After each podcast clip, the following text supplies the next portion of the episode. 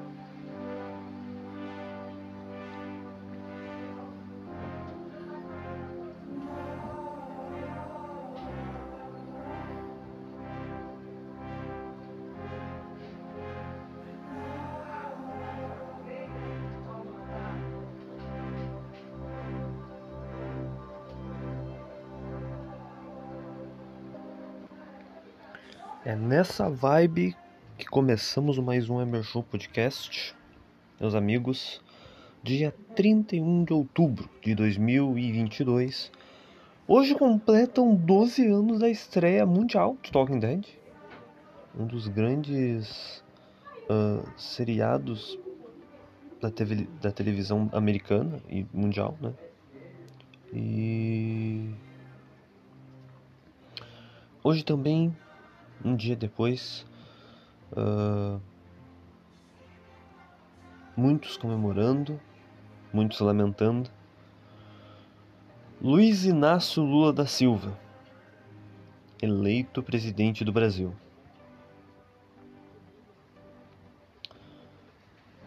E o que eu posso dizer para vocês?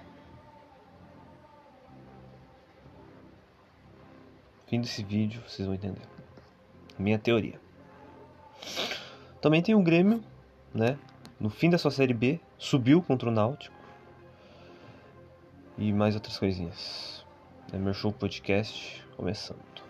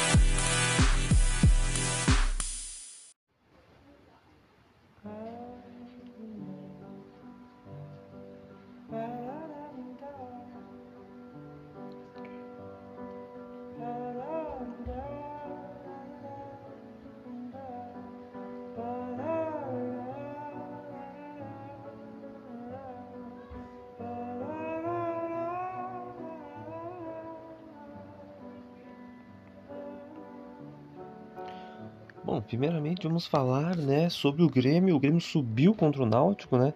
3 a 0 no último dia 23, né?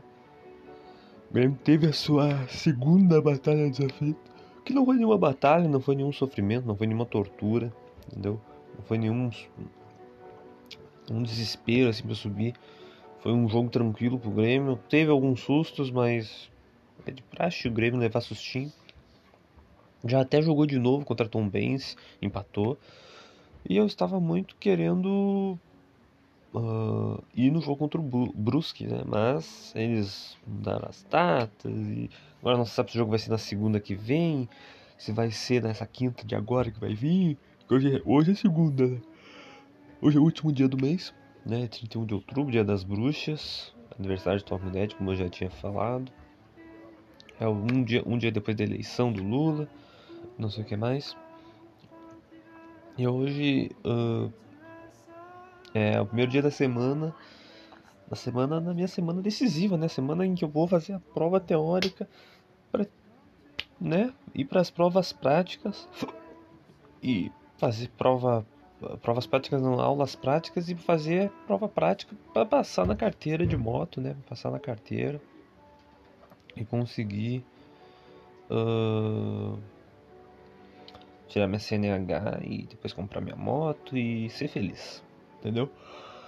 E por enquanto. Uh,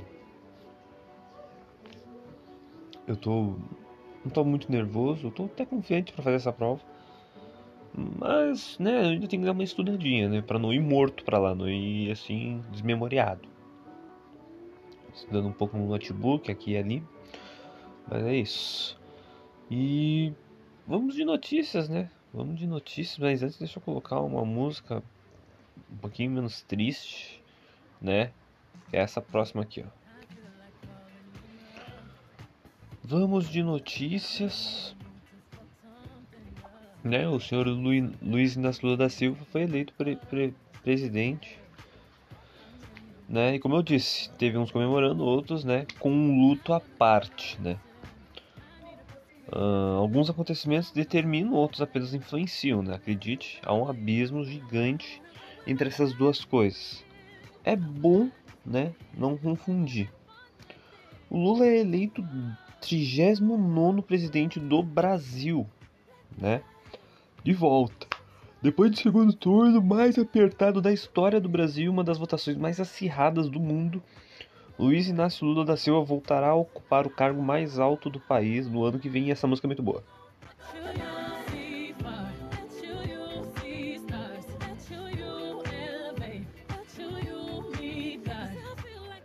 A diferença entre os candidatos caiu muito e foi de 4 para 0,90 ponto percentual, o que equivale a pouco mais de 2 milhões de votos válidos. Ou seja, esses 2 milhões, né? Teve uns milhõeszinhos aí que faltou pro Lula, pro, pro Bolsonaro, né?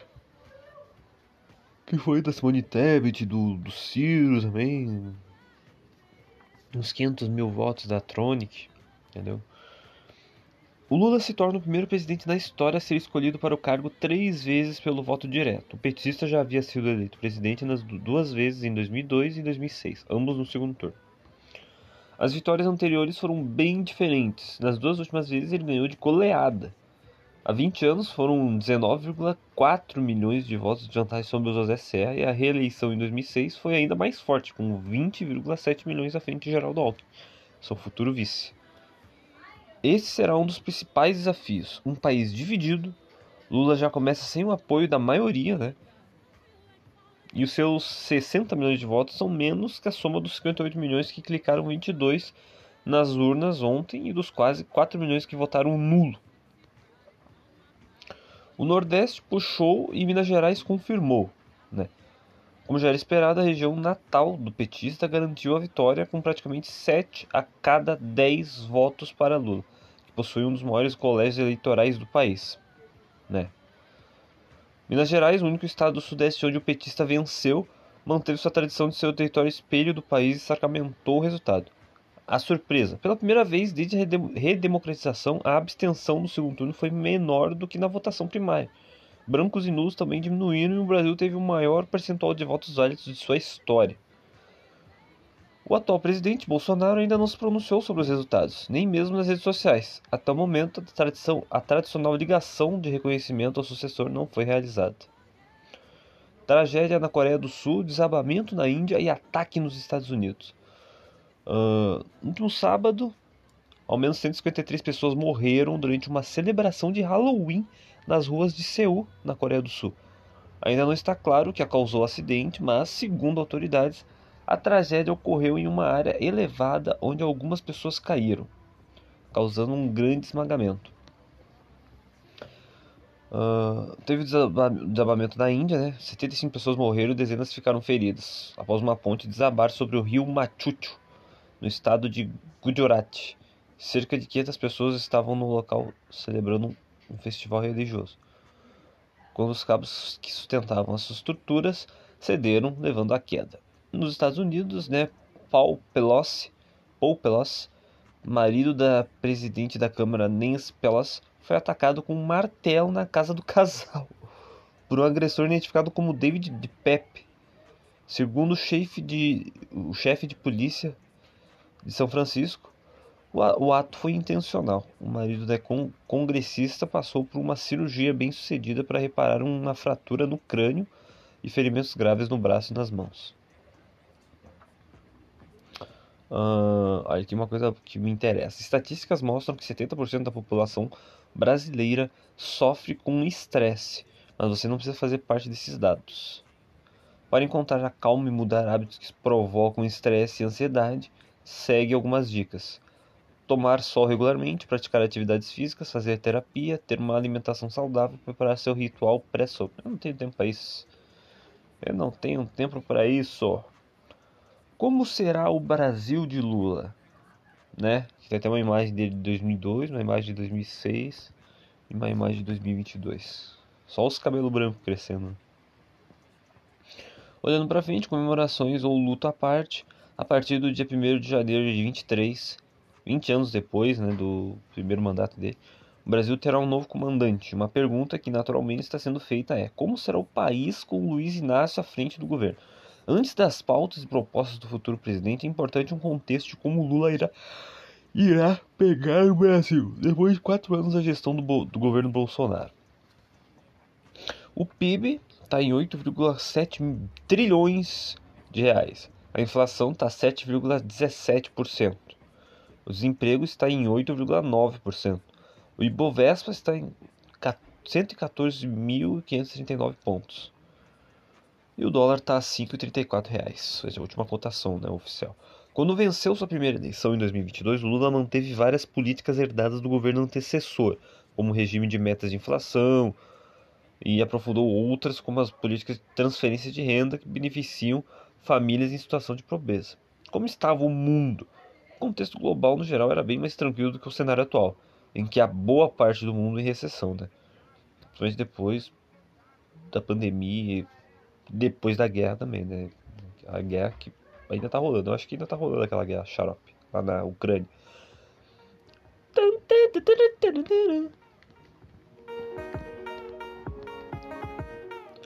Nas primeiras décadas dos anos 2000, o Brasil viu um crescimento substancial da sua economia com o impulso da década de ouro do petróleo, assim como a Venezuela e a Colômbia. Olhando para frente, um pouco dos que se espera de Lula. Socialmente, colocando o combate à fome como prioridade do seu governo já no primeiro discurso, Lula sempre se fundamentou em pautas sociais. O petista propõe papel incisivo do Estado e promete fortalecer programas assistenciais como Bolsa Família. Economicamente, Lula destaca a revogação do teto de gastos, renegociação de dívidas das famílias e aumento dos investimentos públicos, Além disso, já se posicionou contra a privatização das estatais.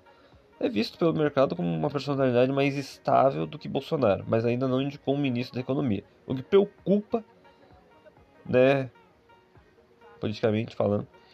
Politicamente, o partido Bolsonaro terá a maior bancada na Câmara dos Deputados, cenário que resultou em um Congresso mais à direita. Assim, Lula enfrentará desafios para negociar com os parlamentares contando com a ajuda de quatro governadores eleitos do PT e de seu vice Geraldo Alckmin. Relações internacionais. Durante a campanha, Lula defendeu o fortalecimento do Mercosul e mais diálogo com a África, Estados Unidos e os BRICS. Sobre as ditaduras latino-americanas de esquerda, ele defende o respeito à soberania dos povos, afirmando que não cabe a ele se intrometer nos regimes. Vamos ver, né? A vitória do político de 77 anos representa o retorno da esquerda ao poder no maior país da América Latina, seguindo a linha de Argentina e Colômbia. Milhares de apoiadores se reuniram para festejar na, Avenida Paulista, em São Paulo, que contou com a presença de Lula, Alckmin e Haddad, demais líderes da campanha na noite. Inclusive o Haddad perdeu para o Tarcísio, né? Não conseguiu ganhar a presidência, não foi reeleito prefeito aquela vez e não conseguiu ganhar de governador. É uma merda, né? Mas fazer o quê? Uh, e tivemos protestos, né?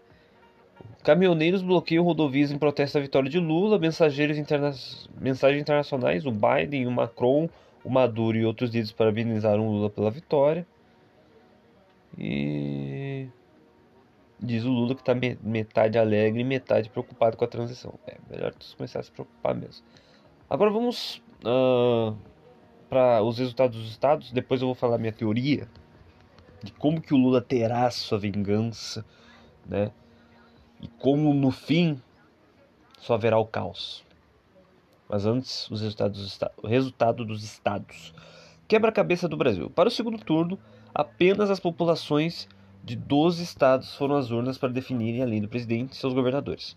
No total, somando com os já confirmados no primeiro turno, foram 17 governadores reeleitos, novo momento político. Em 2023, a fragmentação dos partidos nos governos estaduais vai ser a segunda maior da história, atrás apenas de 2019. Em janeiro do ano que vem, 11 partidos vão governar, pelo menos um estado.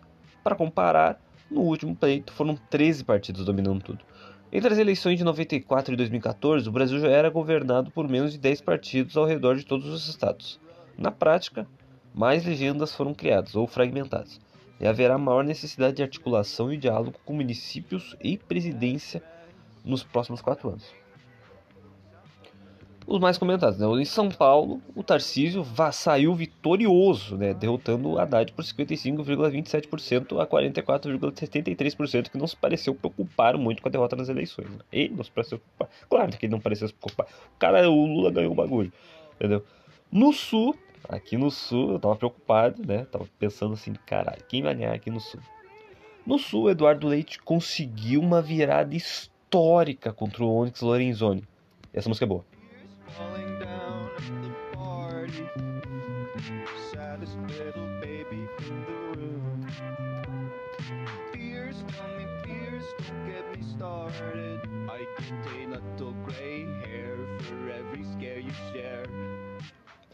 Com 57% dos votos válidos. Você pode ver um gráficozinho aqui, tem um gráfico muito legal. Os governadores eleitos por partidos nas eleições de 2022. Vou até. Ah, não tem como, não tem como salvar essa imagem. Aqui está dizendo, né, o Leite, o Leite, né, com 57,12%, né? E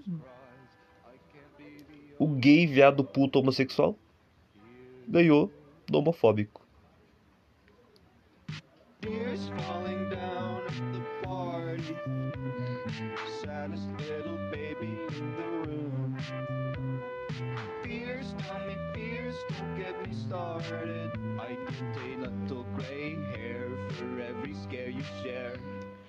Que música bela, música maravilhosa. Uh, e olha só, olha o nome do candidato do Paraná, que ganhou com 69,64%. Ratinho Júnior. Puta que me pariu, né, cara? Teve um cara chamado Casagrande, né? Jerônimo, o cara chamado Jerônimo. E, meu Deus do céu. Bom, os partidos que mais elegeram governadores foram PT e União Brasil. O Partido dos Trabalhadores foi de, foi de primeiro turno. Essa música é boa.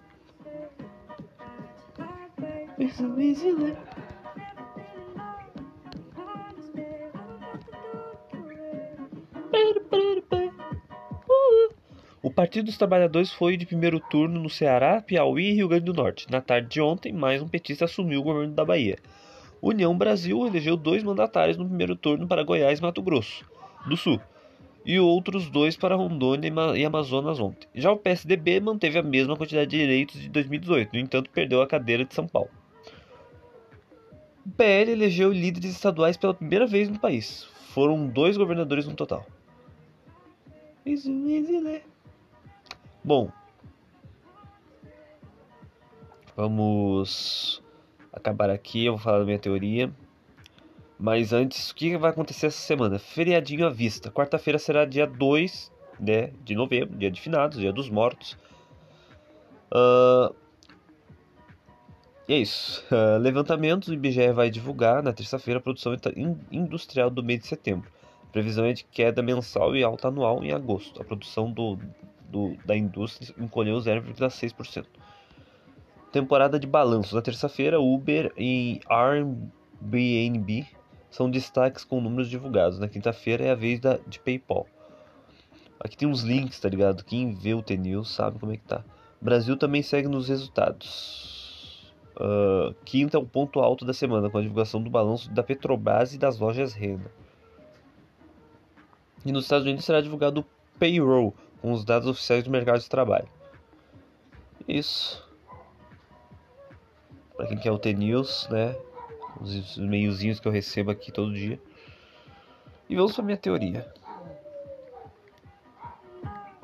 Tô indo cedo.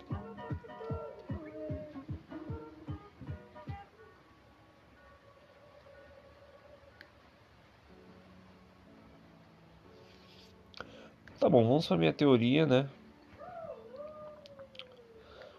De que o Lula vai assumir a presidência e no fim só haverá o caos. Por que, que vai haver o caos? É uma comparação que eu tô fazendo do Lula assumindo a presidência com o jogo God of War 3. Eu joguei recentemente, eu zerei recentemente o God of War 3 e é um jogo maravilhoso. Mas esse jogo, se tu olhar com um olhar crítico, Kratos faz simplesmente a maior destruição. Entendeu? Pelo menos na Grécia, né? No mundo inteiro eu não sei, mas na Grécia, se a gente for pegar Grécia, é um país, o Brasil é um país. E o Kratos faz uma destruição inacreditável. Kratos ele mata o deus do sol e com isso, né, o deus Hélio, e com isso o sol se esconde e só começa a chover, só chuva, chuva, chuva no jogo inteiro, depois que ele mata o Hélios. Ele mata Poseidon e os mares sobem, sobem, inundam tudo, né? engolem todas as cidades da Grécia. Também mata Hades, eu não lembro exatamente como que, né, uh, o que acontece depois que ele mata o Hades. Uh, ele mata o Hermes, né, o Hermes aquele que corre também, também provoca alguma coisa. Uh, mata o Cronos, provoca alguma coisa também. Cronos é um titã. Uh, e mata os Zeus no fim. Entendeu? Kratos mata todo mundo nesse jogo e mais um pouco. Mata até, mata até quem não, não, não tem nada a ver, completamente inocente. Uh, ele mata todo mundo e faz um caos inacreditável na Grécia e praticamente no mundo inteiro. Lula na minha visão, na minha opinião, ele vai pegar um país quebrado, ele vai pegar um país dividido, um país que a maioria não vai aceitar ele como presidente. E ele talvez não, não governe para esses caras, esses 58 milhões que votaram no Bolsonaro. Entendeu? Talvez não governe, talvez não consiga isso. E caras, eu vou dizer para vocês. Vai ter muita destruição, vai ter muita oposição. Ele não vai conseguir governar. Na minha opinião, não vai conseguir governar. Então ele ficar uns quatro anos é muito. Vai ter muito pedido de impeachment, muito pedido de, de, de, de entendeu? Muito golpe de estado, assim, vai ter muita intervenção, vai ter muita coisa bem chatinha pro Lula. Ele vai ter que encarar muitos desafios. E eu também acho que não vai conseguir fazer nada de bom. Esse país não, tem jeito. Entendeu? Entra governo, sai governo e a corrupção continua. Vai ter muita corrupção, vai ter muita ladaia, vai ter muita coisa difícil. Entendeu? E. Vai, no, no, no fim. No fim só haverá o caos. Como no próprio God of War 3, no fim só haverá o caos, né? É isso. Eu não tenho mais nada para falar. Se ele foi eleito, beleza. Se o Bolsonaro continuasse, para mim também não, não faria diferença. Dois cornos, dois pau no cu. E é isso. Uh, mais um Show Podcast terminando. Vou recomendar um filme para vocês. Que é o Taxi Driver. Taxi Driver é um filme maravilhoso que eu vi. Acho que o primeiro filme Sigma da história. E tem na Netflix. Tem na Netflix, só ir lá e ver. É bonzão. É isso aí. Aí eu falo até mais. Acompanhe aí com os olhos.